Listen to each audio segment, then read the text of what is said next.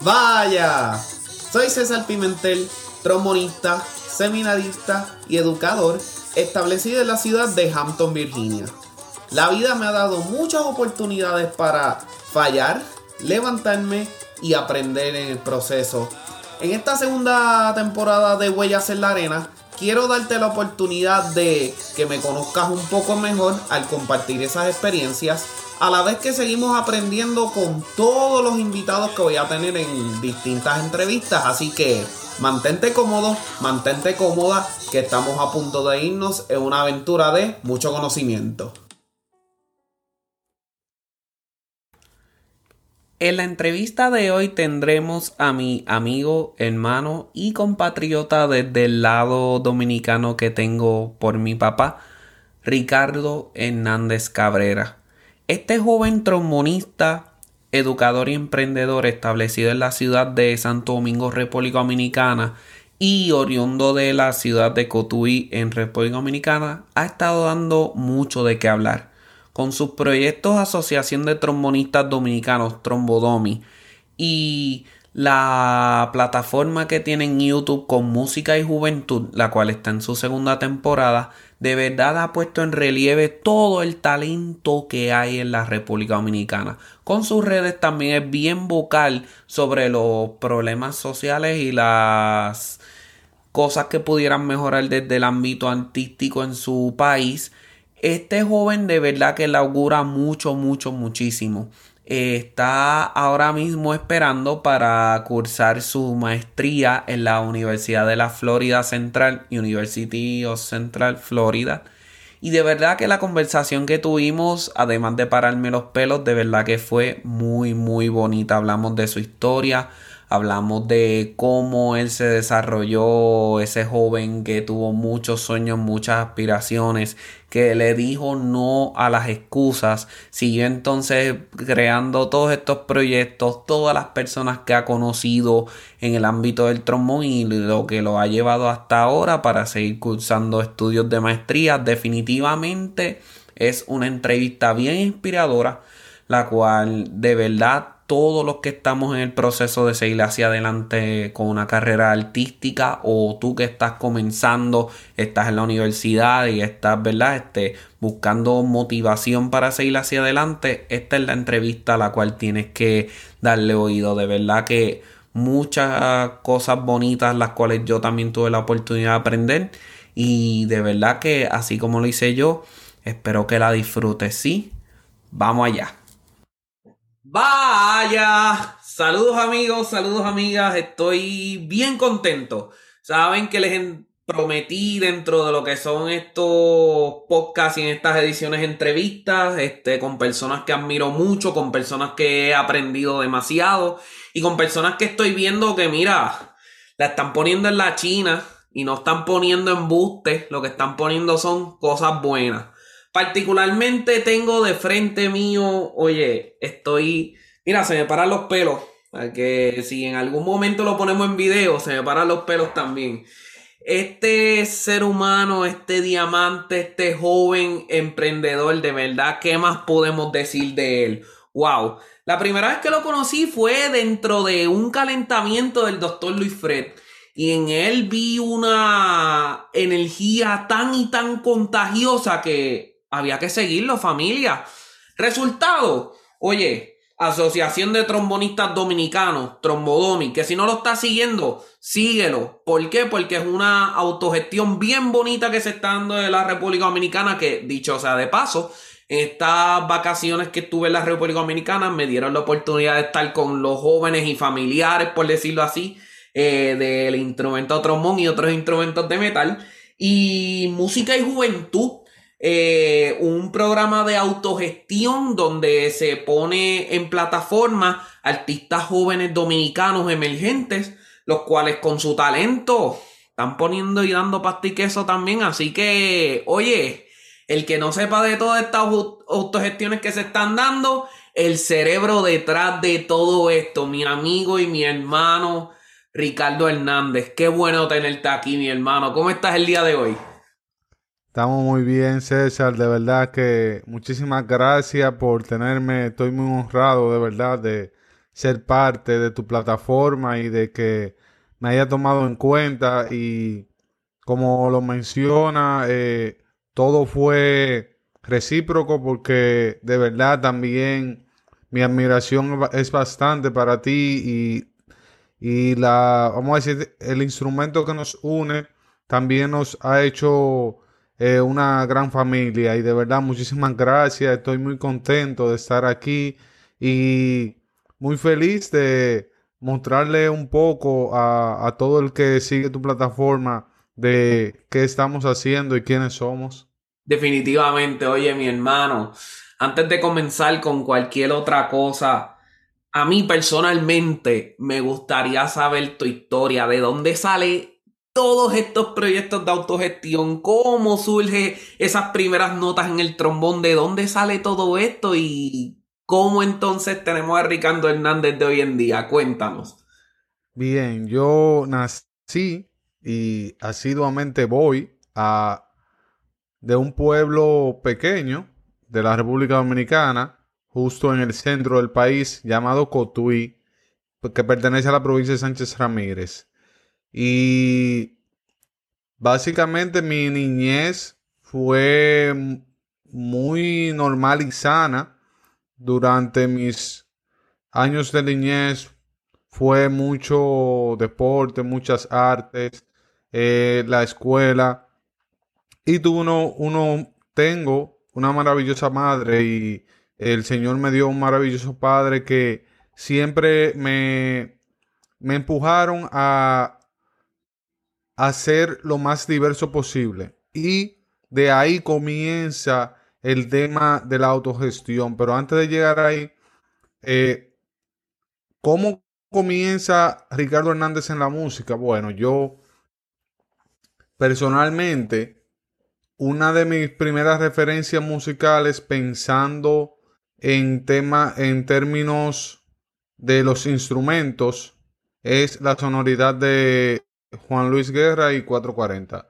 Usualmente en la casa, mi padre, eh, los fines de semana o ya cuando llegaba el trabajo, 6 de la tarde, 7, eh, nos sentábamos a escuchar mucho Juan Luis Guerra y 440. Eh, siempre, vamos a decir, también yo, eh, como, como joven, como, como niño, siempre seguía la tendencia urbana. En la, que como, todo caribeño, ahí está en boca el rap dominicano y, y también los géneros del hip hop. Pero como música, ya pensándolo desde, una, desde un punto artístico, Juan Luis Guerra me llamó mucho la atención.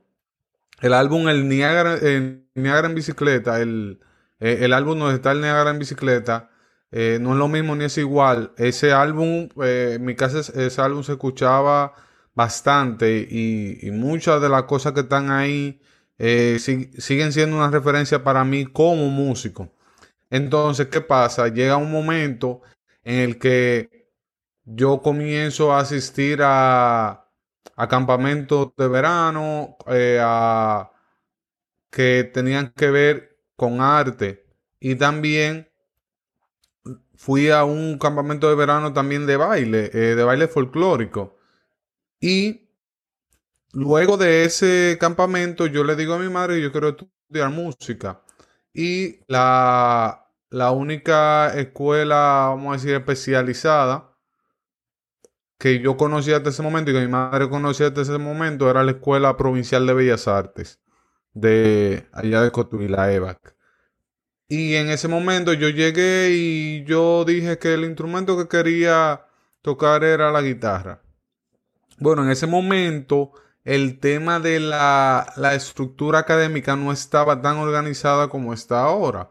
Entonces yo llego, eh, comienzo mi clase de, guitarra, pero eran una clase como muy, muy tipo aficionado, en el sentido de que, ok, tú vas a aprender la tablatura de la guitarra, pero en ningún momento yo tuve una introducción a la lectura musical. Entonces eso como que de entrada me chocó. Y bueno, fueron unas cuantas clases, no me sentía a gusto con la guitarra, lo dejé. ¿Qué pasa? Luego de ahí, viene un momento en el que yo vuelvo a la escuela de Bellas Artes, pero no a estudiar música, sino a estudiar teatro. Yo hice un semestre, un semestre, casi un año escolar completo de teatro. Eh, y fue muy, fue muy bonita la experiencia. Eh, montamos una obra y eso. Pero seguía la, esa, esa chispa por dentro de estudiar música. Entonces, ¿qué pasa? Llega un verano, me parece que verano del 2010, y yo en ese verano estaba, creo que, que terminando el primer año de la secundaria, el bachillerato, le decimos aquí, y qué sé yo, como que yo decía, este verano como que no he tenido mucha actividad, quiero hacer algo. Y un día voy pasando por el cuartel de bomberos de, de mi pueblo. Resulta que en el cuartel de bomberos de mi pueblo, detrás en el patio, estaba la escuelita, una golondrina haciendo verano de mi, mi padre musical, como yo le llamo, el señor Efraín Acosta, que era en su momento el, vamos a decir, el, el gestor de, de, la música de banda en, en el pueblo. Ahí en esa, esa academia era, era, era un, un, emprendimiento de él de, de décadas y décadas de una persona que creció musicalmente en un ambiente de banda de música eh, militares y municipales donde había una estructura. Digamos, eso fue en los tiempos de la, de la dictadura. Y él se, él, luego de que pasaron esos tiempos, siguió sembrando esa semilla de músicos eh, fuera o en su casa, donde sea que apareciera local, fuera con apoyo gubernamental o no, él lo seguía haciendo. Entonces, yo me encuentro y me choca mucho como que, ok, y yo voy a aprender, yo viniendo de, de estar en, bajo un edificio, no con las mejores condiciones, pero estando bajo un edificio, yendo a una escuela me chocaba como que, y debajo de un árbol yo voy a aprender música. Entonces, ¿qué pasa? Yo comienzo a ir a la escuela y el primer día que yo voy, lo primero que me entregan es el método eslava eh, de solfeo. Entonces, cuando yo veo esto, yo digo, bueno, pero entonces esto no es tan desorganizado como, como se ve. Y comienzan la clase, lo primero la clase, el maestro siempre tenía su, pizarra y la primera clase que música, todo, toda esa cosa que ya a mí, porque mucha gente, mucha gente a veces me, dice, no, porque a ti a, veces o, me busca y, y tiene referencia a mí por la parte teórica, porque yo, a mí me gusta mucho eso. Y yo he entendido yo he entendido dónde converge la parte teórica con, lo que hacemos como músicos ejecutantes. Entonces, cuando a mí de entrada me, me hicieron entender de que la música no era solamente agarrar la guitarra y aprenderme una tablatura de guitarra, sino que tenía un aspecto teórico, yo dije, bueno, este es el sitio. Y nada, empiezo y llega el momento en el que vamos avanzando, avanzando, entró el año escolar y y llego como a la lección 35 del método eslava y ya es momento de que yo agarre el, instrumento. Eh, dice el maestro, bueno, ¿qué instrumento a usted le gustaría eh, tocar? Hasta ese momento yo solo había visto clarinete, saxofones, trompeta. Bueno, pero no había visto muchos trombones, solo, solo había visto dos estudiantes. Y esos estudiantes no iban eh, tanto como yo a, la, a, esa escuelita, eh, porque ya eran más avanzados, ya tocaban en la banda de música, ya hacían lo, que ustedes, como ustedes le dicen guiso, aquí le decimos picoteo, trabajo, ya lo hacían, entonces ya no necesitaban tanto lo que se estaba dando ahí. Entonces, ¿qué pasa? Le digo yo, bueno, yo quiero tocar el trombón porque yo siempre he tenido como algo, a mí como que no me gusta hacer lo que está haciendo todo el mundo. Eh, me gusta como que yo entiendo, si esto lo está haciendo todo el mundo es porque no me va a retar tanto. Eh, yo lo veo así desde ese punto de vista. Entonces, ¿qué pasa?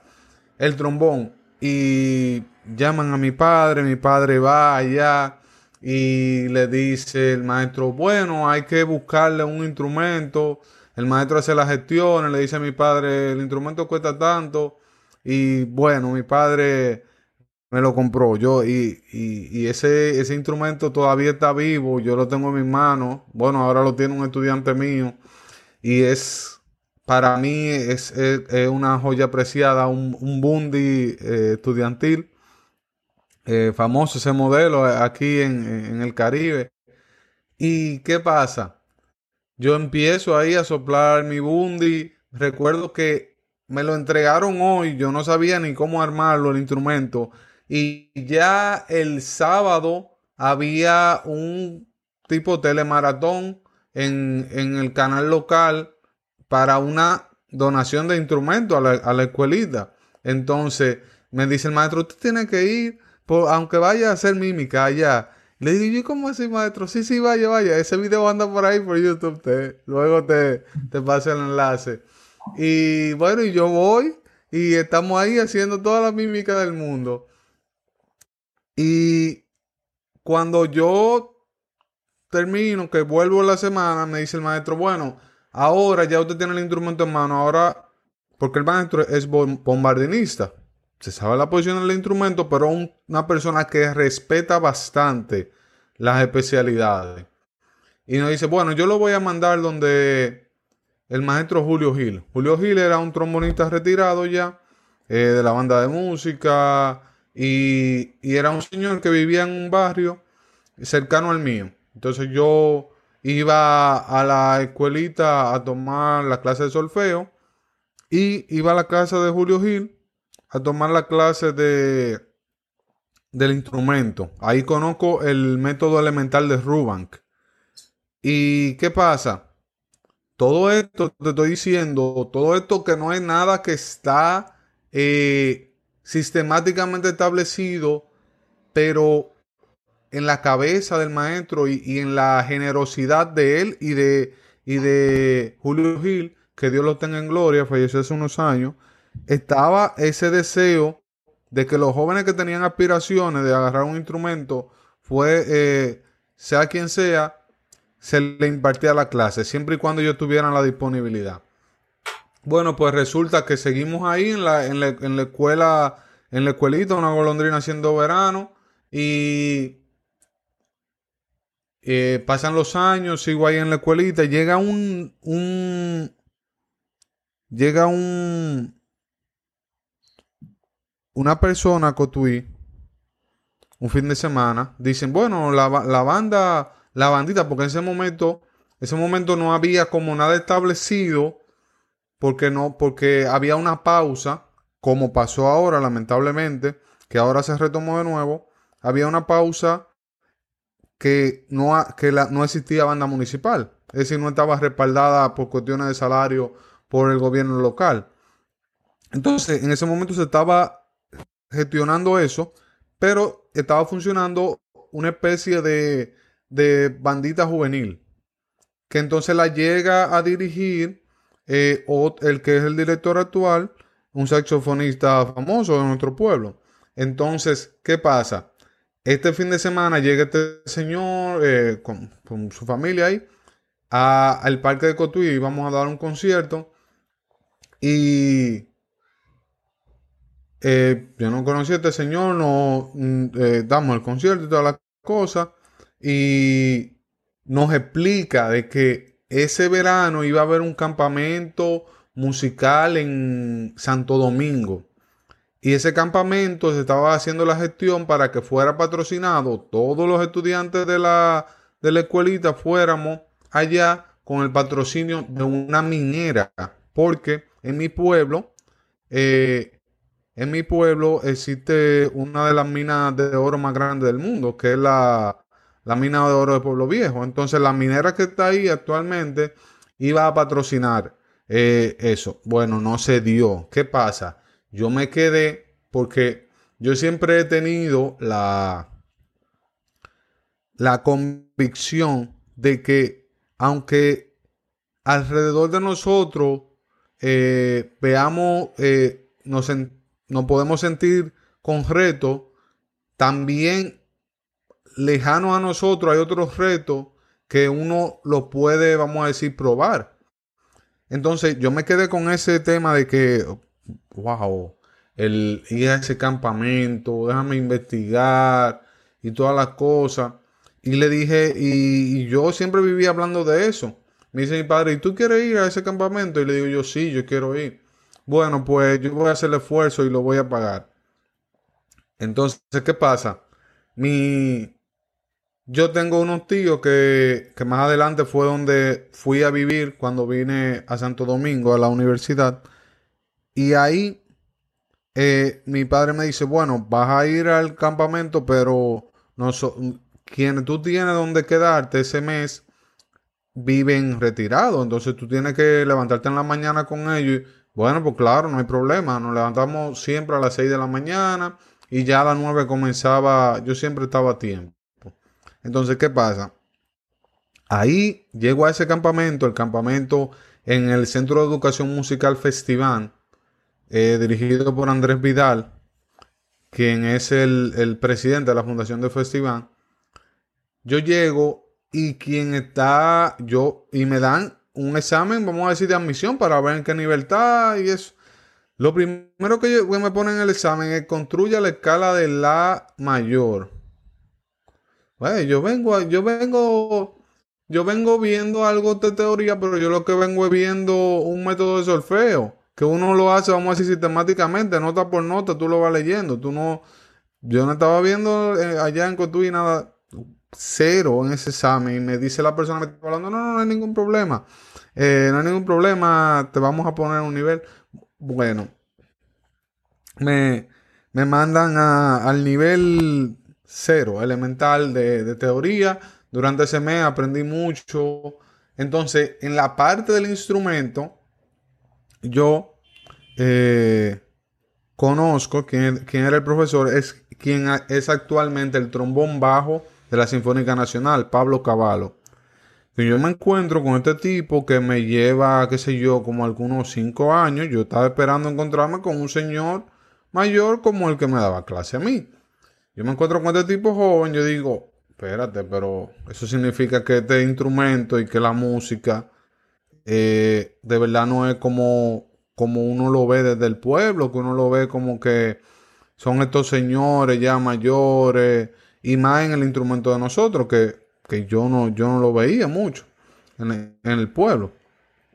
Entonces, ¿qué pasa? Yo comienzo a hacerle preguntas y le digo, ¿y, cómo tú te llamas? Y, yo estoy muy encantado de estar aquí. Bueno, mi nombre es Pablo, yo soy, me dice, yo soy trombonista de la recientemente entrada a la Orquesta Sinfónica Nacional, ahora eso me impactó bastante, soy trombonista de la, de la, de la Orquesta de Cámara de la Marina de Guerra, eso fue en su momento. Entonces, ¿qué pasa? Yo me quedo con ese y le pregunto a él como que, bueno, dame tu Facebook. En ese tiempo usábamos mucho el Facebook. Y me dice, claro, no hay problema. El otro impacto de ese campamento es la parte del ensayo de banda. Yo no sabía lo que era una banda sinfónica. Nosotros lo que tenemos allá es una banda, bueno, que tiene la mayoría de los instrumentos de viento, pero no tenemos tuba de concierto no tenemos percusión sinfónica, no tenemos, eh, ¿qué te digo? Cornos, trompa francesa, no tenemos. Entonces, cuando yo vengo a esta sonoridad, y lo primero que me ponen es el, el Yamaha Advantage número uno, el elemental que tiene al final la pieza que, que presentamos al final de ese campamento fue Genesis eso no, se me olvida, que es la, pieza del final. Entonces yo me quedo así impactado y yo digo, wow, pero ¿y cómo es, cómo, cómo es este sistema? Este sistema de educación musical que te pone tan rápido a ejecutar el instrumento, pero también te pone ágil con la lectura. Bueno, pues yo agarro y le digo al maestro, a, Andrés Vidal, que era eh, el director, con eh, usted, con todo su respeto, yo podría llevarme la copia de, todos los instrumentos eh, para, para mi pueblo. Claro, no hay ningún problema, no hay ningún problema. Bueno, vuelvo. Ahí vuelve Ricardo, ese, y entonces ahí vuelvo y entro ahora sí a Bellas Artes. ¿Qué pasa? Ahora viene otro impacto. Ya yo entro a Bellas Artes y Bellas Artes tiene una nueva gestión que incluye voluntarios del el COICA, que es el sistema de integración de cooperación de Corea, y me encuentro con una profesora de, de educación musical general que me abre la mente. Me abre la mente en el tema de que ya y ahora ella me comienza a, a, enseñar la faceta de solista. Yo nunca había tocado acompañado con un piano, que la banda, que que los servicios que se hacían y eso.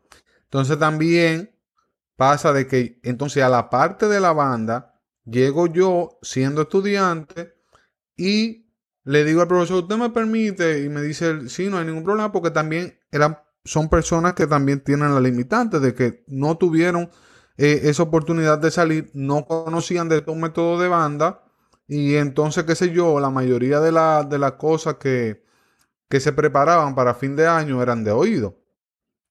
Entonces, ¿qué pasa? Preparamos, preparamos una cuenta pececita, eh, Juan, de Juan de Angels March, es que se llama Tati Tati, Tati Tati. Eso lo preparamos y recuerdo que fuimos a, a, una feria cultural y ahí nos encontramos. Me encuentro a Pablo de nuevo, que está tocando con la Orquesta Sinfónica Juvenil Juan Pablo Duarte del, Conservatorio Nacional. Y yo me encuentro este formato también. Y ellos tocaron antes que nosotros. Y me quedo impresionado. Y yo digo, para allá yo voy. Y ahí lo contacto de nuevo por Facebook y le digo que yo tengo que hacer para yo poder ir a esa institución. Bueno, te voy a poner en contacto con el profesor. Y, y viene ahí el proceso. ¿Qué pasa? Ya yo termina ese año escolar. Ya era mi último año escolar también de de, la secundaria, de la high school, y yo comienzo la universidad, yo siempre tuve claro, siempre tuve claro que iba a estudiar aquí en Santo Domingo. Entonces, pero hasta ese momento tuvo que pasar todo eso para que yo decidiera que era música. Mi mamá me dijo, pero tú todavía la, incertidumbre que tienen los padres. Mi padre no, mi padre no tenía ninguna incertidumbre porque él también, aunque vio toda su vida ya en Cotuí, también estudió en Santo Domingo y estudió una carrera también que nadie pensaba que, que se podía estudiar en su momento. Hablándote de los años 80, estudiar historia y volver para un pueblo pequeño en un país del Caribe es algo que incluso en esta época, eh, vamos a decir, no, se le hace posible a mucha gente. Entonces, eh, bueno, vengo, comienzo la universidad, ¿qué pasa? En la, eh, conozco al profesor Carlos y el profesor Carlos, Carlos Torres del Conservatorio Nacional de Música, me da una clase antes de venir a audición y me dice, bueno, eh, la audición conlleva esto, escala y todo esa. Yo no sabía ni cómo preparar una escala, ¿me entiendes? Lo mío era tocar un papel. Y yo me acuerdo que la, mi pieza de audición, oye, fue el Cóndor Pasa. Una, un arreglo que hay por ahí por, en la página de Free Scores. Y, y yo, yo toqué eso y ¿qué pasa? En esa, en esa audición también estaba Andrés Vidal, que es, el profe, que, es la persona del Centro de Educación Festival, pero también el profesor de trompeta del conservatorio. Y ahí él me dice, bueno, Ricardo, eh, todavía faltan muchas cosas para ser admitido, entonces hay un nivel que se llama nivel preparatorio en el conservatorio que tú vas a entrar a ese nivel, en la parte del instrumento, y también te invito a que comiences a ir a un proyecto que se llama la Orquesta Dominicana de Vientos entonces, ese mi, fue, mi primera agrupación cuando yo llego a Santo Domingo. En la Orquesta Dominicana de Vientos, yo comienzo a aprender lo que es tocar en sección como tal, en el instrumento, una sección, una banda sinfónica. ¿Y qué pasa? yo en ese primer semestre yo todavía no estaba admitido oficialmente al conservatorio porque en la parte teórica, en la parte de lectura, yo no aprobé el, el examen, pero yo lo mismo, como te digo, yo siempre le doy, le doy gracias a Dios y le doy gracias a los padres que, que, tengo y al padre que tuve, que fue el mejor ejemplo de vida. Eh, ese día que me dan eh, esta respuesta, me acuerdo que al otro día tenía mi primer ensayo con la Orquesta Dominicana de Viento y me llama la encargada académica del conservatorio para decirme que iban a realizar un curso propedéutico para esos estudiantes que reprobaran, hicieran el examen en enero. Eso era en el, en el, en el, en el semestre de, de agosto, agosto, diciembre. Entonces, ¿qué pasa? Le comunico a mi padre y mi padre me dice, no hay ningún problema, vamos a darle. ¿Por qué? Porque también yo estaba yendo a una universidad pública eh, a donde iba a entrar el conservatorio público también. Eh, ese curso sí había que costearlo porque era un profesor externo y no era tanta la carga en ese sentido. Entonces, ¿qué pasa? Paso mi examen en enero y de ahí comienza mi estadía en el conservatorio y, comienza también la relación con el estudio de trombón del conservatorio. Y entonces ahí se me comienza a abrir la mente a entenderle que yo tenía que meterle horas de disciplina, mucha hora. Yo, como yo vi, vivía lejos del, del conservatorio, entonces yo ajustaba mi horario de la universidad comenzando a las 7 de la mañana. Entonces ya para las 4 de la tarde ya yo estaba en el conservatorio y saliendo de ahí 8, 9, 8, 9 de la noche y practicando todo el tiempo porque también tenía unos compañeros que compañeros que tenían una experiencia bastante amplia y eso te hace crecer. Eh, no eran compañeros que, que iban al mismo, al mismo nivel. Si te digo que iban al mismo nivel, te estoy hablando mentira. Entonces, eso te empuja, te empuja a ti para alcanzar el nivel. Entonces, ¿qué pasa? Eh, ya estando en el conservatorio, estando ya en la, en la Orquesta Dominicana de Viento, viene la oportunidad en la Orquesta Sinfónica Juvenil Juan Pablo Duarte, la orquesta del conservatorio. Entonces, ahí comienzo a entender entonces la responsabilidad mayor de estar en una fila de trombón en una orquesta sinfónica. Tocando segundo trombón, algunas veces tocando primero, entendiendo los roles. Y también, ¿qué pasa? Yo no te había contado esta parte. Antes de yo salir de Cotuí, dígase, cuando yo vuelvo a, a Cotuí luego del campamento, yo cambio de trombón. Ahí adquiero un Yamaha 354 de estudiante. Y con ese que yo voy y hago eh, audición al conservatorio. Y eventualmente, y con ese yo comienzo a practicar, y yo comienzo a darle, y yo comienzo a darle. Y eventualmente llega un momento en el que el, la Orquesta Dominicana de Viento tiene una especie de convenio, patrocinio eh, con la marca de Yamaha, con la tienda principalmente de Yamaha en el país. Y apareció una oportunidad de que no íbamos a pagar los impuestos de entrada de los instrumentos. Y como te digo, vuelvo y lo comunico a mis padres y me dicen, no hay ningún problema, vamos a hacer el esfuerzo y ahí adquiero un, un Yamaha, el Yamaha estudiantil, no me acuerdo el, modelo, el que tiene el como un, un, cordoncito amarillo en el rotor, que no es un rotor eh, enteramente de metal. Entonces, un instrumento, entonces ahora empezar a meterle más horas de estudio a un instrumento que hay que soplar más, un instrumento a entender lo que son la la bomba de afinación, lo que es el rotor, todo eso fue un mundo, fue toda una experiencia. Y entonces llega una faceta que en la faceta, esta conversación la hemos tenido en privado, en la que comienzan a pasar cosas que ya no solo me impactan, sino que comienzan a cambiarme la vida. Comienzan a cambiarme el paradigma de lo que es la música. Yo llegué a Santo Domingo pensando de que el éxito que yo iba a tener como músico era tocar en una agrupación de música popular famosa y ya, y ya. Porque eso era lo que yo veía y es verdad y ese, y ese puede ser el éxito para mucha gente. Yo respeto mucho eso. Pero ahora yo he entendido que, que, mi éxito como músico puede, puede estar en otro, en otro lado. Entonces, ¿qué pasa?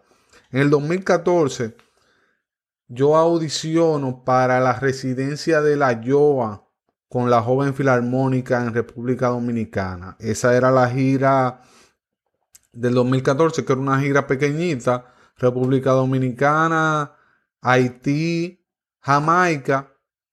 Entonces, la sede, la sede de la gira era República Dominicana. Por, por el tema incluso hasta de espacio, eh, los otros dos países no tenían los mecanismos como, como lo tiene Dominicana de albergar una, una agrupación tan grande. ¿Y qué pasa? Ahí yo llego como parte de la joven filarmónica, porque estaban los, seleccionados de la YOA, que eran los que iban a girar y todo, eh, y estábamos los de la joven filarmónica, que éramos el complemento de la orquesta, y yo llego, oye, ¿cómo, oye, cómo es, cómo es que yo llego ahí? Eh, viene el listado de elegido. No sale Ricardo Hernández. Ricardo Hernández no sale. Entonces, ¿qué pasa? Se retiran dos de los elegidos. Se retiran porque tenían otro programa que, que eran fuera del país.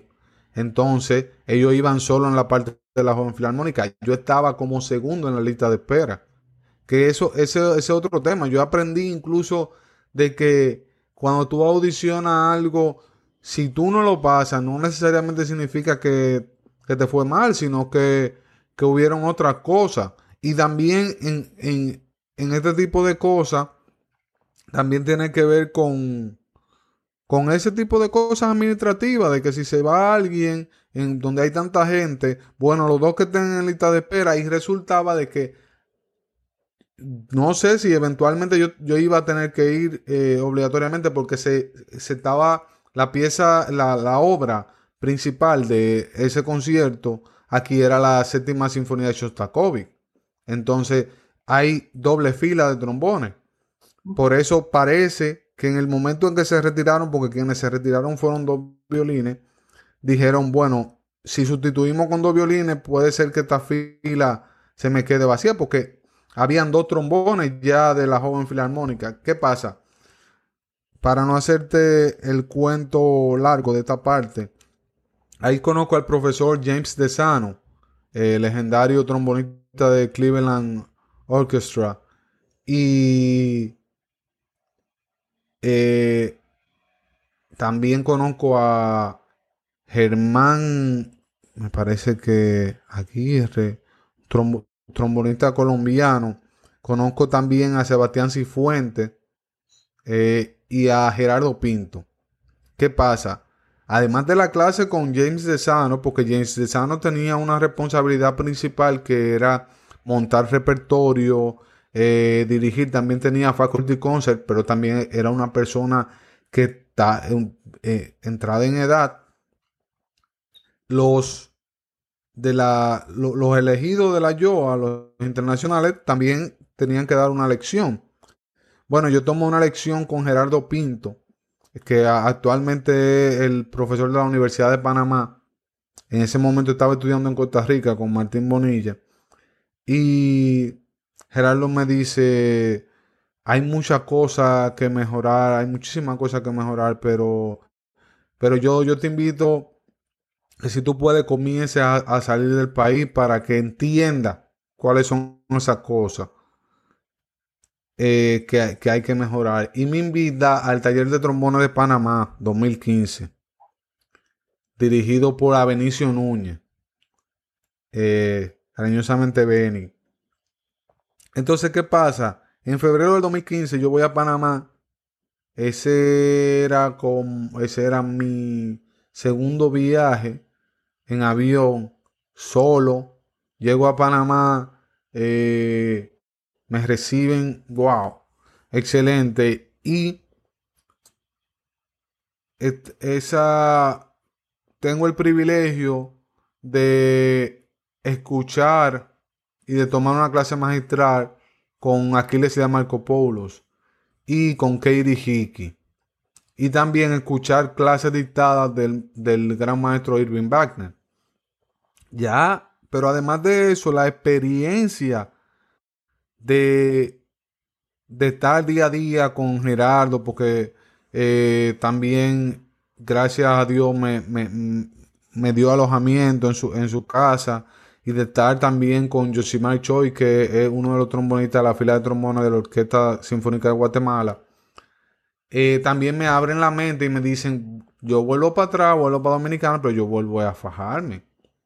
Pero ¿qué pasa? 2015, febrero, en septiembre, en septiembre del 2015, abrieron las audiciones para la Orquesta Juvenil Centroamericana y del Caribe, la OSCA 2015. ¿Qué pasa?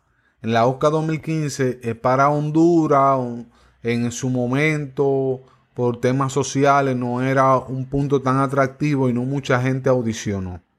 Y de Dominicana, en 2013 habían participado en 2000, 2000 2013, sí, 2013 Panamá habían participado dos trombonistas y 2012 El Salvador un trombonista. Es decir, que ya tenían como referencia de que se estaba estudiando un trombón dominicana. Entonces faltaba un trombonista para... Yo había audicionado, pero había quedado en lista de espera y faltaba un trombonista para esa gira de Honduras. Y le preguntan a Gerardo Pinto. Entonces Gerardo Pinto, como me viene escuchando de, desde febrero, le me confirma, confirma con, un compañero que también estudió, estudió fuera, se llama Mike Pereira. ¿Cómo está Ricardo? ¿Cómo tú lo ves que está bien? Ah, pues dale la recomendación para que vaya a la OSCA. Voy a la OSCA 2015 y ahí tengo otra magnífica experiencia con el maestro Flavio Herrera del, del Sistema de Educación Musical de México y también con los trombonistas Josué Coto eh, y Juan Pablo Marín. Uno, eh, Josué costarricense y Juan Pablo guatemalteco. Los dos estudiantes también de, la Escuela de Artes Musicales de la Universidad de Costa Rica, como Munilla. ¿Y qué pasa? Como te dije, estos son los eventos que comienzan a, a cambiarme la vida. Hubieron cosas con el maestro en clase privada con el maestro Flavio, Herrera que yo dije, eh, ya yo comenzaba a ver de que como, como trombonista, aunque yo debía de cerrar mis ciclos, o debo de, de cerrar mis ciclos aquí en República Dominicana, también tengo la oportunidad y puedo conseguir niveles saliendo. Entonces yo comencé a perfilar eh, mi formación además de la local, a una formación más regional e internacional. Y comencé a tener en mente el tema de salir los veranos. Entonces, llega 2016. En 2016 voy a Costa Rica, al Festival Internacional de Trombón de Costa Rica. Y ahí, como digo, gracias a Dios, me da alojamiento Josué Coto. Y viajábamos casi dos horas desde su casa todos los días a San José y conozco, escucho en vivo el cuarteto de trombona de Costa Rica, tomo una clase privada con Jeremy Wilson, con Martín Bonilla. Esas dos personas, yo nunca en la vida pensaba estar frente a ellos y, y que ellos me dijeran, estas cosas suenan o estas cosas no suenan. Vi clases magistrales del doctor Luis Fred y toqué un coro de trombones, porque ya lo, ya lo había hecho en el taller de trombones del taller de trombones de Panamá, pero ahora lo voy haciendo con más conocimiento y con piezas más retantes en este de Costa Rica. Y ahí estaba dirigiendo Alejandro Gutiérrez. Alejandro, quien fue el fundador de Trombones de Costa Rica.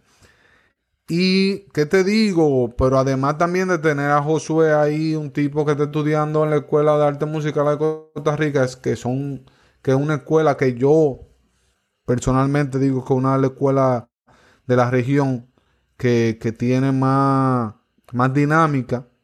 Yo, yo no, yo no, vamos a decir, no son todas las escuelas que se dan el privilegio de, tener dos y tres invitados, dos y tres festivales al año con invitados de gran categoría. Y entonces tener a, ese, a ese, ese compañero que ahora mismo es mi amigo, eh, entrañable, diciéndome las cosas, mire, mae, cuando usted vuelva, usted tiene que trabajar esta cosa. Cada, para las audiciones usted tiene que tener listo tal cosa, tal cosa, tal cosa, tal cosa. Cuente conmigo cualquier cosa, ya me dejan a mí como que, oye Ricardo, sigue te fajando, pero siempre ve exigiéndote más y ve buscando otros horizontes. Llega 2017, Nueva York. Entonces aquí vamos a lo que yo vengo estudiando toda la vida en inglés, pero no lo vengo haciendo o, o trabajando en una faceta musical. Audición para el programa Summer Trombone Workshop, una iniciativa privada de Haim Abitsur, profesor de Manhattan School of Music, Queens College y Hart School. Y estoy aceptado como...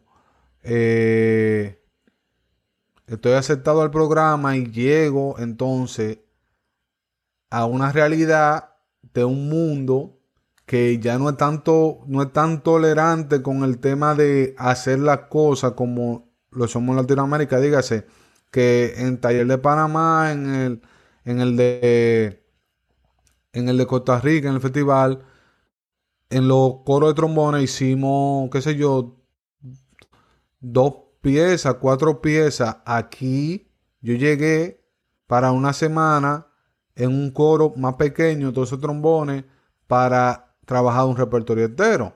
Yo recuerdo que llego al primer, al primer ensayo, ocho y media de la mañana. Yo en mi vida había de que ocho y media de la mañana empieza ensayo de coro trombones. Yo me encontraba eso como que y dice Jaime, bueno, vamos a trabajar como se trabaja en el mundo real. Eh, Dentro de cinco días tenemos conciertos, este repertorio. Pero además de eso había música de cámara y escuchar en vivo a George Curran, Colin Williams, Jaime Abitur, David Taylor, Scott Hartman. Eso te da a ti como que, espérate, este dinero que yo pagué aquí vale esto y vale muchísimo más. Acompañar a David Taylor en la en con, como coro de trombones en un recital, eso, eso también es, otro mundo. Y tocar una masterclass. Yo nunca había experimentado eso. Llegar, ok, ya la pianista está ahí, la pianista sabe la obra. No hay ensayo, vamos, masterclass. De una vez, tocando la cavatina de Sunshine, recuerdo. Y qué sé yo, con Justin Waller también. Eh, hubo una clase de música cámara. Ese, e, ese punto ahí, yo recuerdo que caminando, yo caminaba todos los días del Bronx ahí a Manhattan School of Music, donde se estaba celebrando ese workshop. Y yo veía todo este edificio y yo decía, bueno, yo aspiro a que en algún momento de mi vida yo tengo que estar en este ambiente. Yo aspiro a eso, a que si ya yo llegué a este punto, yo me estaba viendo con estudiantes todos de licenciatura, maestría, de universidades de, de renombre y yo pude entrar a una audición, bueno, pues yo tengo capacidad de seguir haciendo todo esto. Y en todo este momento estoy hablando que yo sigo cursando mi licenciatura en educación musical. Entonces, ya yo vuelvo en el 2017 con mi con mis ánimos en alto y a terminar la universidad y de todo eso. En 2018 no, no salgo del país y en 2019 viene algo que tú mencionaste al principio, que es trombodomi. Trombodomi era algo que vamos a decir, aisladamente, muchas, eh, algunas personas lo teníamos en mente.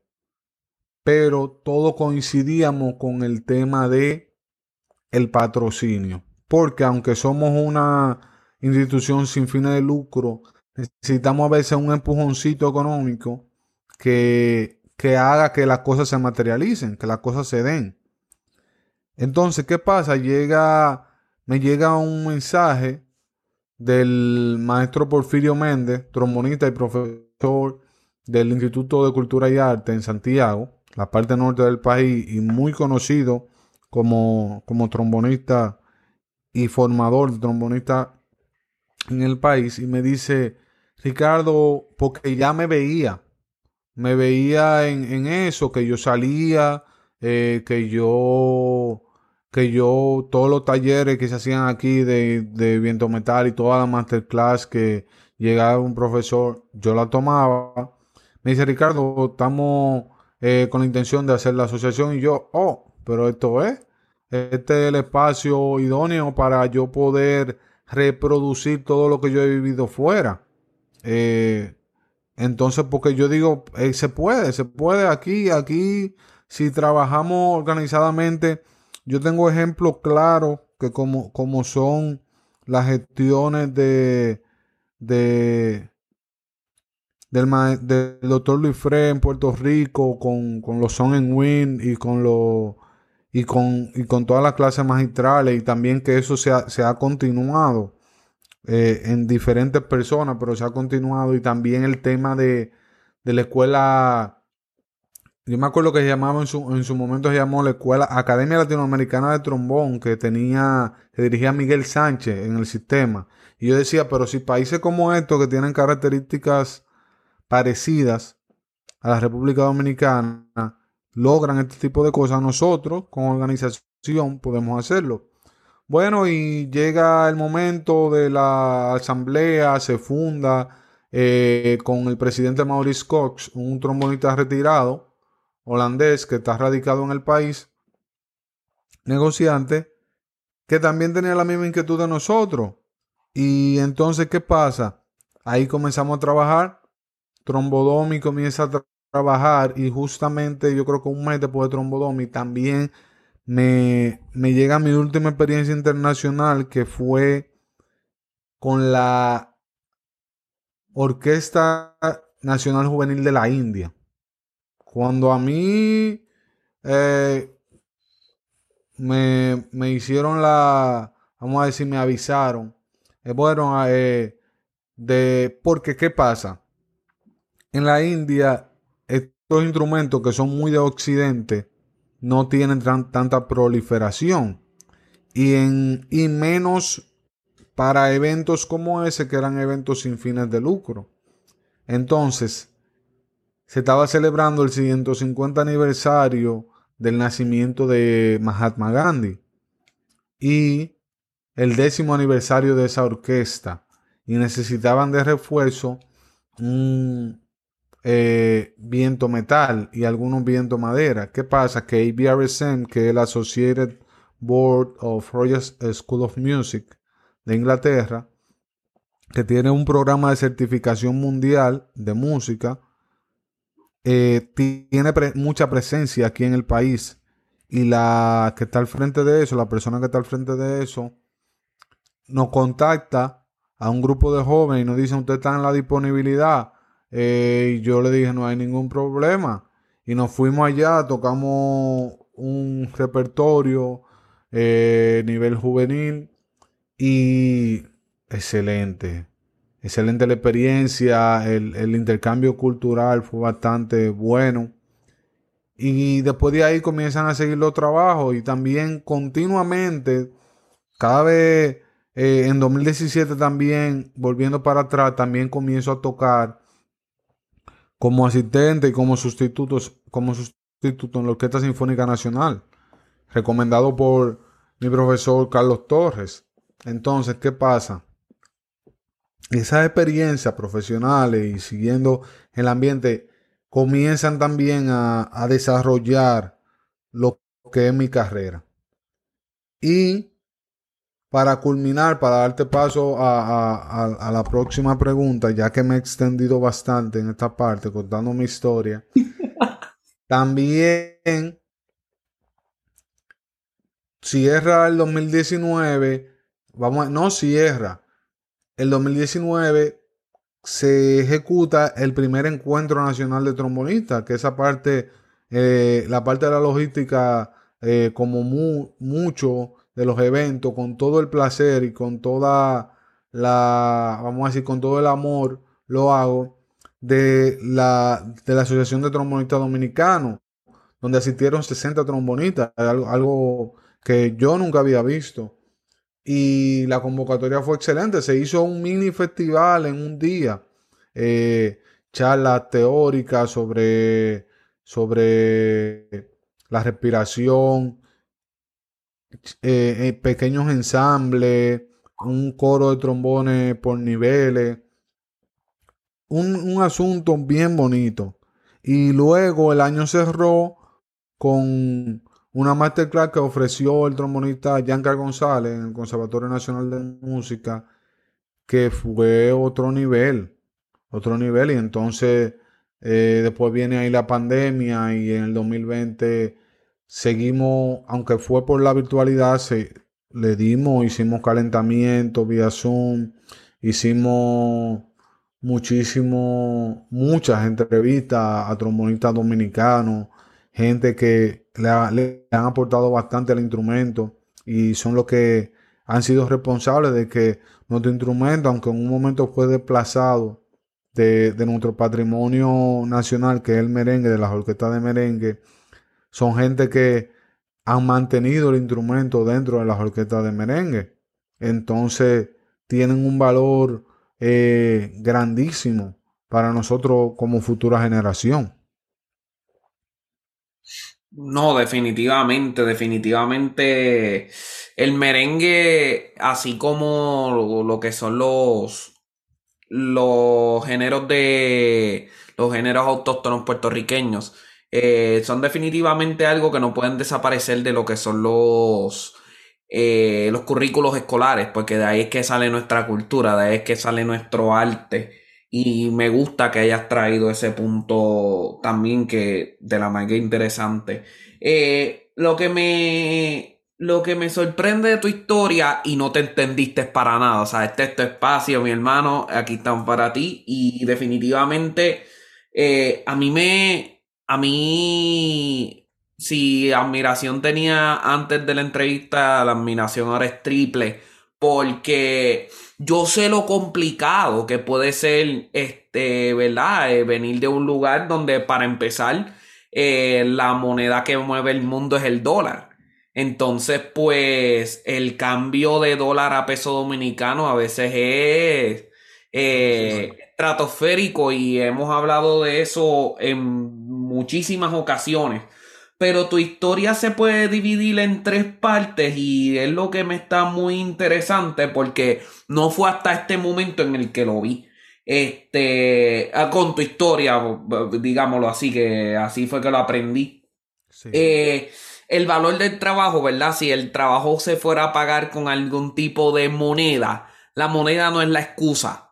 Tú no puedes pagar el trabajo algo con excusa, ¿tú me entiendes? O sea, entonces tenemos que pasar de ese momento de la no excusa y entonces entender el valor del trabajo. Y me, y me está bien interesante que tus papás, ¿verdad? Tanto tus papás como Efraín Acosta en ese momento que te dio clases en, en debajo de un árbol, pero es que no hay excusa, o sea, tú quieres aprender, pues debajo del, debajo del palo de mango, como decimos en Puerto Rico, se aprende.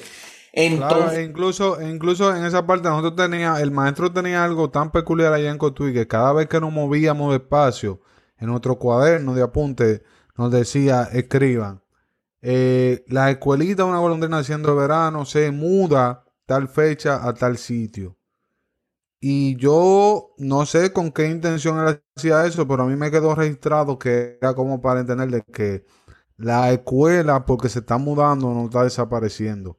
La escuela se está mudando, pero la escuela sigue siendo la escuela, donde sea que... Y él pone el ejemplo, un ejemplo, eh, en los últimos gobiernos locales no había local para pagarle, para pagarle a la escuelita, porque la escuelita era en el patio de su casa.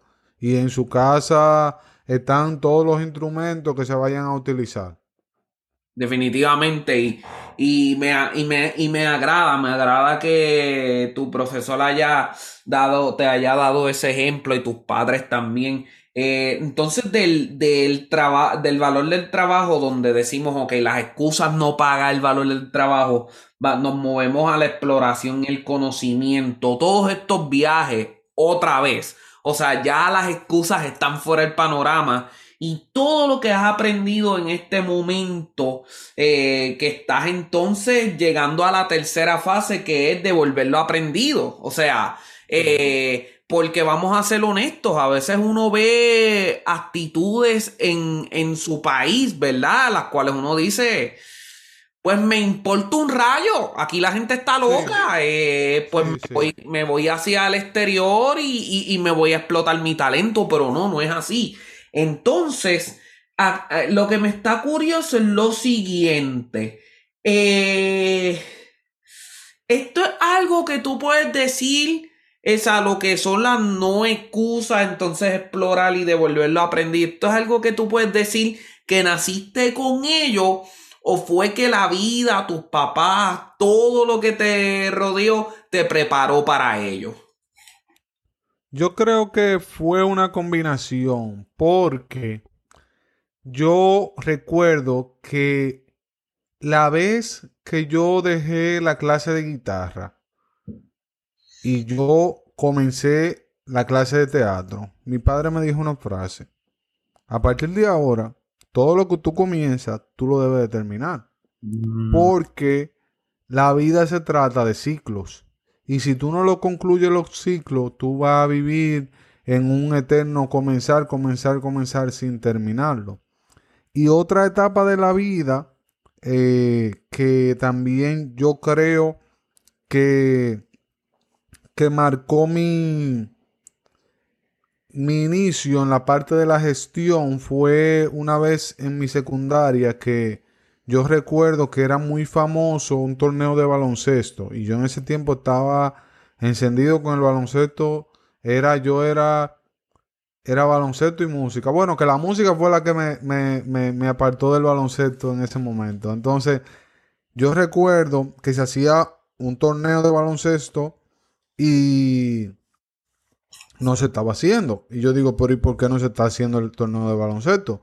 Bueno, porque no hay para comprar los uniformes. Y yo me pongo a pensar y yo digo, yo camino y yo siempre escucho de que la minera tiene una oficina de responsabilidad social. ¿Por qué no nos acercamos ahí? Y los profesores de educación física me dicen, bueno, pero para eso eh, tendría, eso cierra a tal hora y ya estamos fuera de la escuela y nosotros estamos dando clase, profesor, bueno, pues pídame un permiso a mí y yo voy y llevo la carta. Entonces ahí comienza yo como esa actitud de que no hay que decir que no, no hay que poner excusa, vamos a intentar. Y entonces los balones, las pelotas, bueno, el, el, director regional de deporte siempre tiene a su disposición pelotas nuevas, bueno, pues vamos y se las pedimos a él. Y eso fue, entregamos la carta, la minera aprobó el presupuesto en una empresa local, se consiguieron los uniformes, se consiguieron los balones, se puso una mesa ahí el día que empezó el torneo, se, invitaron a todas esas autoridades y fue un éxito. Y yo entendí en ese momento de que yo no tenía que ser el profesor de educación física, yo no tenía que ser el director regional o provincial de deporte para que se diera ese torneo. Yo solamente tenía que ser la persona que canalizara que lo que yo quiero que se logre llegue a donde quien me pueda aportar. Y eso yo lo he entendido y ese, esa experiencia a mí me lo he entendido bastante y más con el tema de la asociación e incluso en conciertos de, recaudación de fondos que yo he hecho para estos viajes y para este y para todos estos emprendimientos, de que usted, y yo siempre se lo digo a mucha gente, a veces a nosotros, lamentablemente nuestros profesores, nuestras autoridades, nos quieren meter en la cabeza de que nosotros tenemos que ser tal persona para poder lograr tal cosa y no. En República Dominicana, afortunadamente usted puede lograr muchas cosas, usted puede gestionar muchas cosas solamente teniendo la mayoría de edad. Y ya, usted siendo un ente dominicano que tenga, que sea portador de una cédula, usted puede elaborar una carta, ir a sentarse donde cualquier autoridad y plantearle un proyecto. Usted puede ir a solicitar apoyo económico donde cualquier empresa. Usted no necesita tener ningún título porque al momento en el que usted se siente y explique su proyecto, en ese momento es, que usted, es el único momento que usted tiene, no importa quién usted sea, por más prejuicio que tengan, que tenga quien sea que lo vaya a recibir, en ese momento usted tiene la oportunidad de cambiar ese paradigma. Ese paradigma de que aquí el que me va a llegar a, traer proyectos es solamente eh, el que venga de tal institución. No. Entonces cada vez usted va rompiendo más esos esquemas y diciendo no, diciéndole a la gente. Cuando la gente se convence y dice, ¿y cómo este muchacho joven piensa así? Porque todos los jóvenes podemos pensar así, porque todo el mundo lo puede hacer, porque yo no necesito tener todos los títulos del mundo para poder plantear un proyecto.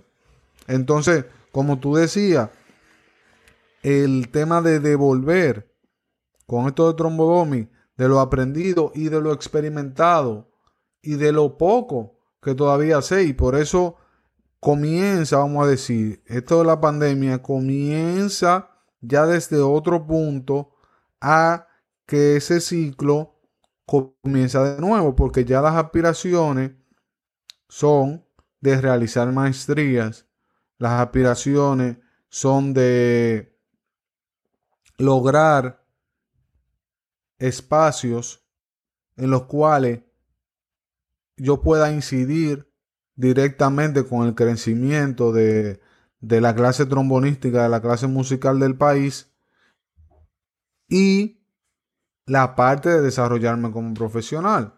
Dígase, ya yo terminé una licenciatura, lo que se le dice bachillerato en el exterior.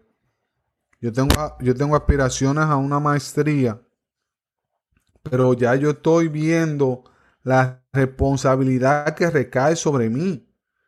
Que ya el, vamos a decir, el título, ok, es verdad, pero yo quiero estar en el espacio para yo crecer y con eso que lo otro crezca. Dígase que como me dijo el doctor Luis Fred en, una clase, que ya ese paradigma de, de, de mala producción de sonido que pueda haber en mi país, conmigo se rompa. Que ya el hecho de las excusas conmigo se rompa, de que mucha gente entienda de que yo hoy estoy aspirando a una maestría, pero hoy yo también, si en el, en el, fin de semana arranco y, manejo hacia Cotuí para trabajar con la banda de música municipal. ¿Pero por qué? Porque allí yo tengo un estudiante de trombón que yo quiero que sea mejor que yo. Un estudiante de trombón que, que que está recibiendo de mí el resultado de todo lo que yo he estudiado y que yo aspiro a que él también reproduzca eso.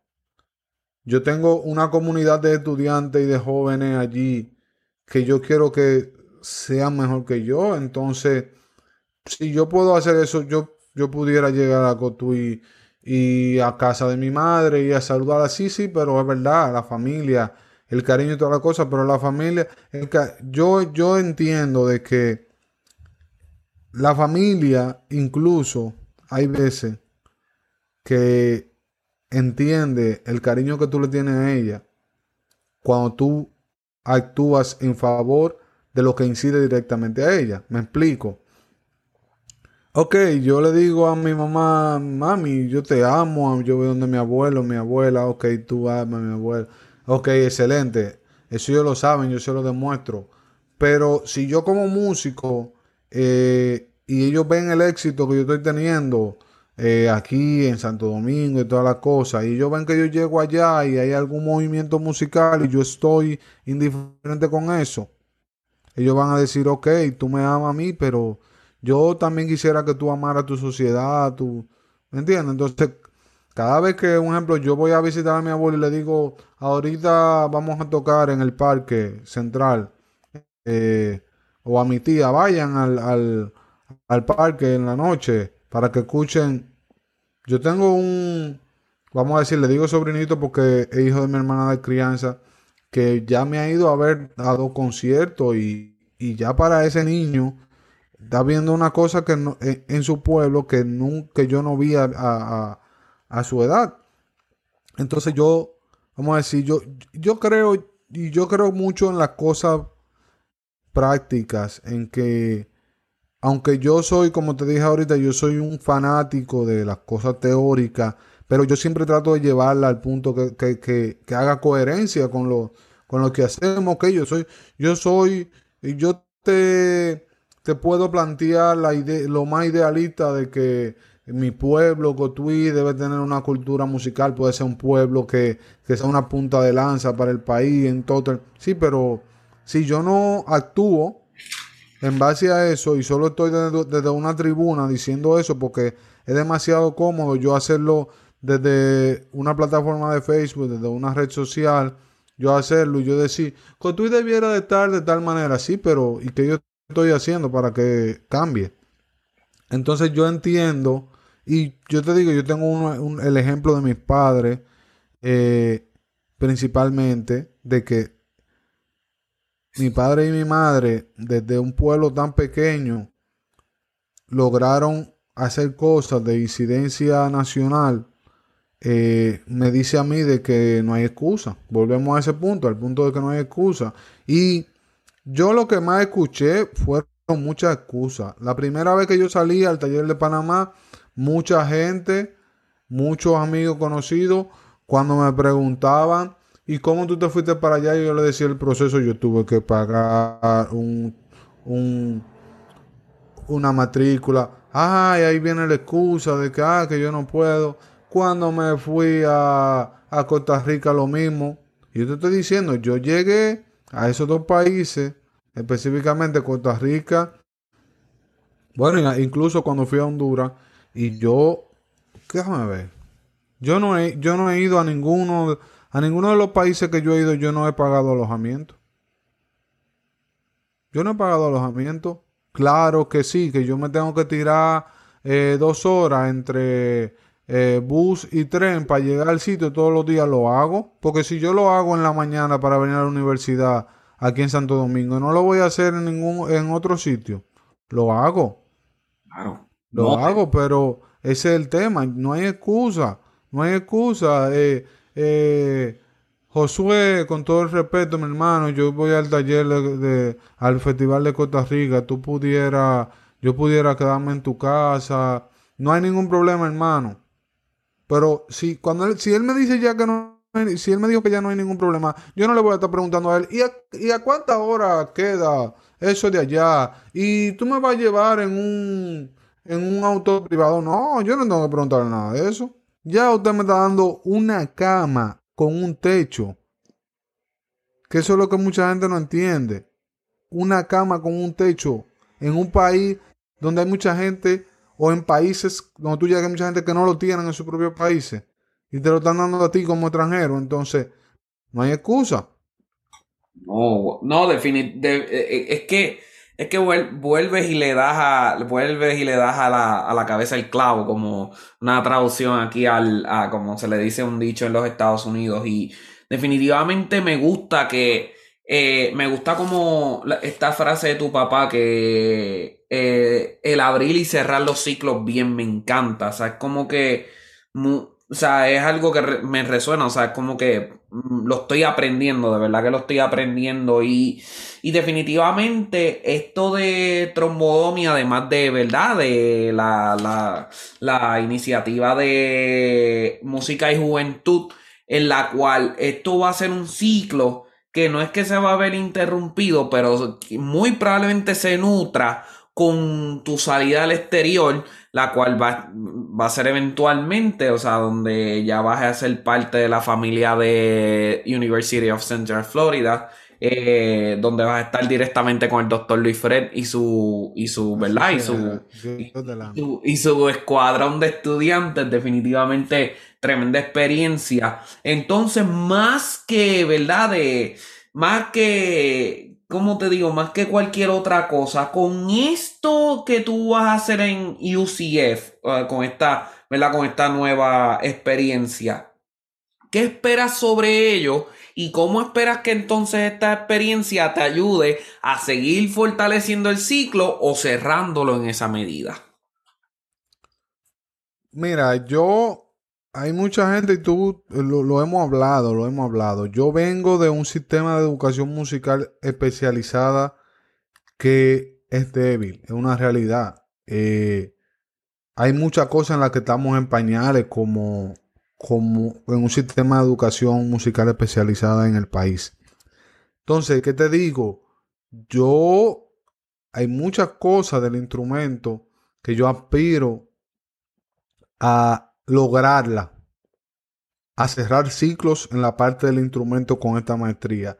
Pero además, también ese intercambio cultural y ese, yo creo que, o yo aspiro a que esa experiencia me siga nutriendo la parte del emprendimiento. Eh, yo voy a yo sé que voy a ir a un país donde mucha gente está en eso, en que las ideas tienen un valor y en que hay que darle para adelante. Y yo creo también que esta experiencia a mí, en lo personal, me va, y te lo digo con toda la sinceridad del mundo, por la experiencia que he tenido con el doctor Luis a,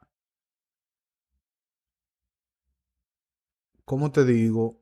A poder yo hacer muchas cosas en el instrumento con la propiedad que conlleva. Claro. Lo sé porque, y te lo digo porque yo te, eh, eh, ahora, ahora que he tenido más interacción con el doctor Fred y es de manera virtual y el crecimiento ha sido muy notable y yo sé que un momento que estemos en vivo va a ser mayor. Pero además también cuando tú mencionabas de cuáles ciclos se cierran, yo creo que también se cerrará un ciclo para mí de la parte de académica para abrir otro. Como dicen en, Estados Unidos, eh, there are some unfinished business. Hay algunos negocios que todavía no se han cerrado y son negocios que, bueno, yo creo que yo esta es la primera vez que expreso esto aquí, que, que no es por ninguna modestia, pero mi padre falleció en, en, en, el 2015, en el 2014 y él falleció estando casi entregando su tesis de, su tesis de doctorado. Entonces, ¿qué pasa? Yo ¿Cuáles ciclos se cierran? Se, cierra, se cerrará en el momento que yo termine eh, UCF, el ciclo de la maestría, para empezar ese, ese legado que yo digo, que, yo me lo atribuyo personalmente y, y, me reto personalmente de concluir un doctorado en honor, como todo lo hago, pero esa parte será concluir la maestría en honor a mis padres y comenzar ese doctorado también, porque es el ejemplo de vida de mi padre y de mi madre también.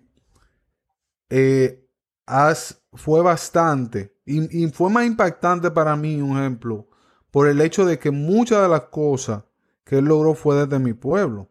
Como te dije, con una carrera que se le hace a, una, a, a cualquier eh, persona imposible pensar de que un historiador enfocado en historia regional, no en historia universal, sino enfocado en, ni nacional, en historia regional, en cómo funcionan las sociedades pequeñas y cómo repercuten en las sociedades grandes, hubiera tenido aspiraciones. Y que te digo, lo mismo con mi papá. Mi papá eh, trataba de todos los años salir a un congreso de sociología, de historia. Entonces, yo creo que esa parte académica cierra para dar paso a la parte del doctorado. Y no sé si sea, si sea de una vez, no sé si sea eh, más adelante, pero esos son los planes como que maestría, doctorado, pero también aportar al país. Siempre tengo mis proyectos, eh, sea donde sea que, que, vaya, tengo mi proyecto para el país. Hay muchas cosas, porque eso, eso son a veces de las cosas que no entendemos, que cuando salimos y lo vemos para atrás nos damos cuenta de que somos un país con mucho potencial para explotar en la, en la educación musical especializada, pero yo creo que, que hace falta de que uno salga, le toque volver y que uno tenga la mentalidad siempre de crecer. No de que, ok, salí, volví y me están esperando con, con, con los brazos abiertos y me están dando tal. No, no, no, no. Si saliste, volviste y llegaste y no encontraste nada, bueno, eso significa que te toca construir.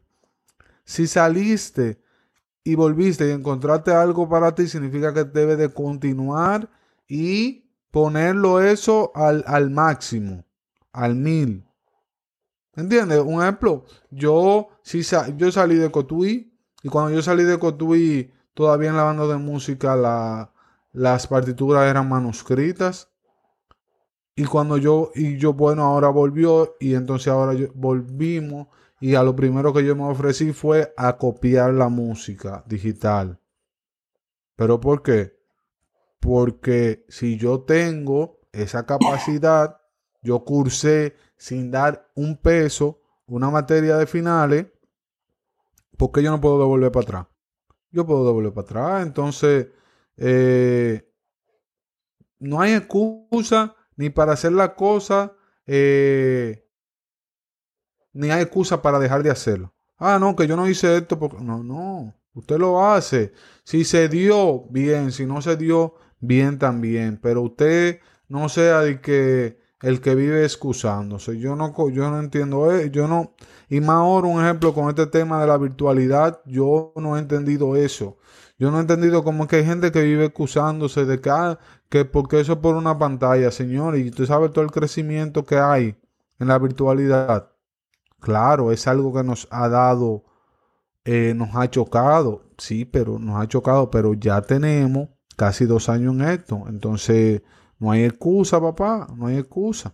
No, no, wow, o sea, es que nuevamente, o sea, eh, si saliste, regresaste y no encuentras nada, te toca construir. Esta frase definitivamente, eh, si me permites, en alguno de, en, en, uno de los episodios que voy a hacer, ¿verdad? Este, por mi cuenta, solo por decirlo así, voy a abundar mucho en lo que hemos hablado en esta conversación porque definitivamente esto es algo que debemos todos aprender, o sea, o más aún, si lo pudiéramos decir, yo lo puedo aprender de una manera bien, bien arraigada.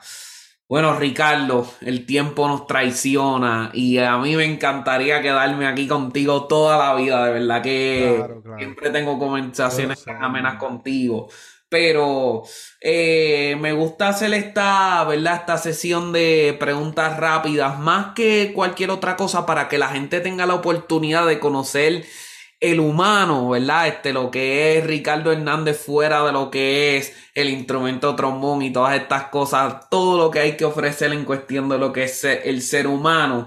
Y empezamos por lo básico, o sea, si no comemos, morimos pero dentro que es la comida, debe haber una comida favorita por ahí, la cual puedes vivir todos los días de ello. ¿Cuál es esa comida? Bueno, yo tengo, yo tengo mucha comida favorita, pero hay una comida que, que cada vez que mi mamá la sirve, yo, yo, eh, vamos a decir, yo, yo estoy cambiando regímenes, regímenes alimenticios, pero cada vez que ella la sirve, yo me la voy a comer, que es eh, un arroz que ya hace amarillo con, con fideo, algo así, y pollo guisado. Mmm, arroz guisado con sus fideitos por ahí y el pollo guisado, oye, wow. Mi, mamá hacía algo parecido, pero arroz blanco, eh, sus papitas y, y pollo guisado. Sí, sí, eso es, eso es otra cosa. Oye, y así como, ¿verdad? Uno eh, alimenta el cuerpo con la comida, alimentamos nuestra mente no solamente con experiencias, sino con libros que algunos maestros o algunas personas hayan escrito en algún punto de su vida. Entonces, eh, como sé que eres un ávido lector, eh, ¿cuál es ese libro que tú dirías, oye, se lo voy a regalar a esta persona por el significado que tiene en mi vida? Yo te podría decir que el libro todavía lo estoy leyendo, pero que yo se lo, se lo regalaría a cualquier persona. El libro, uno de los libros que escribió mi padre, se llama Sánchez Ramírez entre riqueza y pobreza. 1965-2005 mm. me parece, ese, ese periodo. ¿Y por qué yo se lo regalaría? Porque expresa mucho la realidad de que viven muchas sociedades que son ricas de recursos naturales y son pobres materialmente.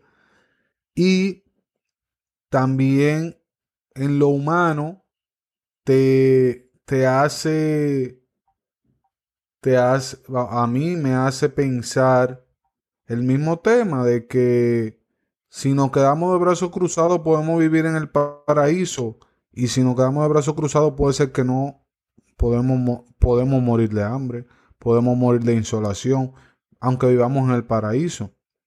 De, que, de que las sociedades, eh, dicen los sociólogos, que, que, porque la gente, que nosotros no somos individuos, somos entes sociales. Entonces, las sociedades se, se basan en sus entes sociales y en la colectividad. Entonces yo creo que ese libro, Sánchez Ramírez, entre riqueza y pobreza, sería un libro que yo regalaría. Oh, definitiva. Eh, y es de tu papá nuevamente, la autoría de tu papá. Juan Ricardo Hernández. Wow. O sea, es que el siglo se cerró, ¿verdad? Aunque la vida nos los arrebató temprano, eh, es algo que, wow, nuevamente, o sea, mucha admiración para tu papá. Me hubiera gustado conocerlo definitivamente. Sí. Eh, el, ya que somos músicos, ¿verdad? Este, obviamente eh, a veces más que tocar la música, por lo menos a mí me encanta disfrutar, ¿verdad? Un buen CD o un buen disco, como se... Eh, entonces, me, me, me, parece curioso. ¿Qué último CD has estado escuchando recientemente que no puedes parar de escucharlo completo? O por lo menos un track que de verdad, eso es como que repeat, repeat, repeat. bueno, un CD que yo no yo no pararía de, escuchar eh, es el CD de Piazzolla de Aquiles Lamarcopoulos. Mm, tremendo. Sí. Tremendo. ¿Y eso por qué? Primero, eso me cambió la vida de cómo escuchar el trombón y de la posibilidad de tímbrica que tiene el instrumento, es de colores. Y la musicalidad, la musicalidad, eh, esa la, la musicalidad de Aquiles es, es, otra cosa. No, definitivamente, wow. Sí, entonces, eso, eso, eso más que todo. ¿Cómo, ¿Cómo, te escuchas, vamos a decir, escuchar Piazzolla, esas melodías escritas para violín en el trombón, tan bien ejecutadas? Eso, eso es otra cosa. Mucho que aprender, ¿verdad? Mucha tela que cortar, definitivamente. definitivamente. Yo, recuerdo, que él me compartió la partitura de La muerte del ángel. Y esa partitura no está para trombón. Para que tú veas el nivel de, genio que ese tipo. La partitura está como para fagota, algo así. Me parece, o para otro instrumento, para el mismo violín. Y él me dijo, esa es la única partitura del disco. Todo lo otro es de memoria. Wow. Diantre. Wow. y eso a mí me encanta, me encanta, me encanta ese disco, de verdad. No, eso eh, hay, que, hay que darle oído, y siempre hay que darle oído a discos de esta manera, de esta índole, de verdad que sí. Eh, hoy, hoy, ¿verdad? Este, el día de hoy, básicamente podemos decir que estamos en el año 2021. O sea, a pesar de que la pandemia nos restó un año, por decirlo así, este, estamos en el 2021 y, y con todos esos retos que, que ha traído. Pero me gustaría saber si tuvieras una máquina del tiempo, en la cual, ¿verdad? No vas a llegar para vivir en ese momento, sino que vas a tener unos segundos, unos minutos, una hora quizás, con el Ricardo Hernández del 2011. ¿Qué le dirías?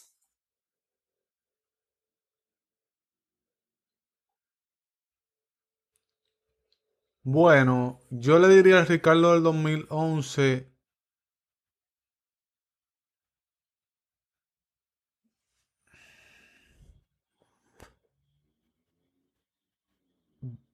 tienes que verte como un ente global.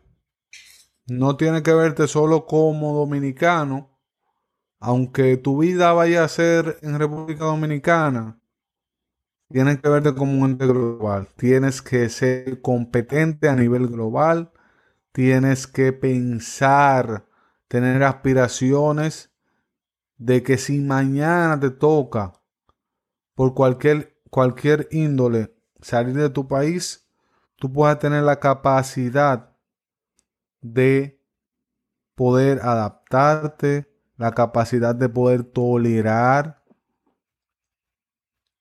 todo ese cambio cultural que implica eso. Yo creo que eso es lo que yo le diría al Ricardo del 2011. Mírate como un ente global. Y yo creo que si en ese momento yo me hubiera visto como un ente global, eh, hubieran sido muchas cosas, hubieran que todo pasa, todo, yo no digo, yo digo hubieran pasado como, como, o más rápido, o, hubiera disfrutado un chimal el proceso, pero no. Fue así que me tocó y, por, y gracias a Dios siempre me lo, me lo disfruté. Pero eso es lo que yo le diría. No, definitivamente. Eh, eh, ente global, me gusta, me gusta la palabra porque el ente global no solamente te invita, ¿verdad?, a mirar lo que otros países están haciendo, sino también a mantener una mente abierta, ¿no? Que, ah, es que las cosas me las enseñaron así, así es que se debe hacer. No, o sea, uno mira hacia afuera y uno ve que a veces las cosas se hacen tan distintos en otros lugares y de igual manera funcionan y uno le coge oído, ¿verdad? Uno le coge cuajo y, y le mete. Pero entonces, de esa misma manera que le dices al Ricardo del 2011 que sea un ente global. El Ricardo que si Dios no nos permite y con el favor de Dios, ese Ricardo del 2031. Si tuvieras la oportunidad de nuevamente montarte en esa máquina del tiempo y entonces ir hacia el frente, más que hacia atrás, hacia el frente, ¿Qué le dirías a ese Ricardo Hernández del 2031? Bueno, que tenga esperanza. Porque puede ser que en el 2031 Ricardo eh, haya conseguido cosas a nivel académico y a nivel profesional y sienta que no hay una esperanza. Porque porque hay una sociedad, qué sé yo, que, que no lo entiende o que necesariamente no está como él lo piense que debería estar, pero que tenga esperanza. Yo creo que en los tiempos que estamos viviendo y con las aspiraciones que uno tiene, eso, no solo el del 2031, sino el del 2021 también, porque la esperanza y más nosotros como lo, yo digo como jóvenes, a veces la perdemos, perdemos la esperanza. Y yo creo que no, que vienen cosas, eh, hay cosas que se quedan, hay muchas cosas que se van, pero la esperanza, como dicen, hay un chiste de, de, una persona que como que estaba con, con tenía dos hijas y, le dice, ay, una de las hijas se me perdió Eh, y le dice, ¿cómo se llama? Esperanza. Le dice, ya no, es imposible porque la esperanza es lo último que se pierde. no, wow, no, definitivamente y nuevamente, como, como, es que, es que es tan, es que se nota lo arraigado que está esa, ¿verdad? Esa enseñanza de cómo en el 2011 el ser más global requiere no tener excusas, ¿verdad? Requiere, pues, una mente libre de excusas, una mente abierta y el tener la esperanza muchas veces se da con devolver lo que uno aprende y devolver lo que por gracia se ha recibido y así uno no pierde la esperanza porque uno sigue invirtiendo, invirtiendo, invirtiendo hasta que nuevamente, ¿verdad? Eh, ve los resultados del trabajo alto y a veces pues no vivimos para verlo, pero lo importante es que así mismo lo pudimos hacer. Oye, Ricardo, de verdad que te agradezco por esta velada. Yo definitivamente me lo disfruté y definitivamente estoy... Esta, esta es una de las conversaciones las cuales voy a estar eh, reproduciendo miles de veces y definitivamente voy a seguir aprendiendo de ella. Pero al igual que yo, yo sé que mucha gente va a hacer lo mismo. Así que, ¿cómo le podemos dar la oportunidad a esas personas para que te puedan encontrar en las redes sociales? ¿Cómo te conseguimos? Bueno, yo estoy en Instagram, Facebook, eh, YouTube, LinkedIn, por si me pueden dar, me pueden dar más trabajo. Tengo tiempo para eso. Eh, estoy en Facebook como Ricardo Hernández Trombone, en inglés. En YouTube, Ricardo Hernández Cabrera, mi canal. Y en Instagram estoy como Ricardo bajo Antonio TRB de trombón. Entonces ahí son mis redes principales, me encuentran, disfrutan de mi contenido y siempre vamos a estar ahí eh, dando lo mejor que, podamos y haciendo que todos sigan disfrutando lo, lo, mucho, lo poco que podemos dar. No, definitivamente. Y, estás dando mucho, y estás dando mucho que hablar, y de verdad que te felicito por eso. Y siempre, siempre está en, eh, mi casa es tu casa. Eh, siempre estamos aquí, de verdad, eh, como le acabo de decir y les digo a ustedes familia, yo me disfruté esto a mil. Así que espero que ustedes hagan lo mismo, porque de verdad que yo, no sé ustedes, pero aprendí demasiado. Así que... Será entonces hasta la próxima donde tendremos quizás otra entrevista o donde quizás tendremos un episodio solo. Lo que sea y como venga, espérame ahí, ¿sí? Fuerte abrazo.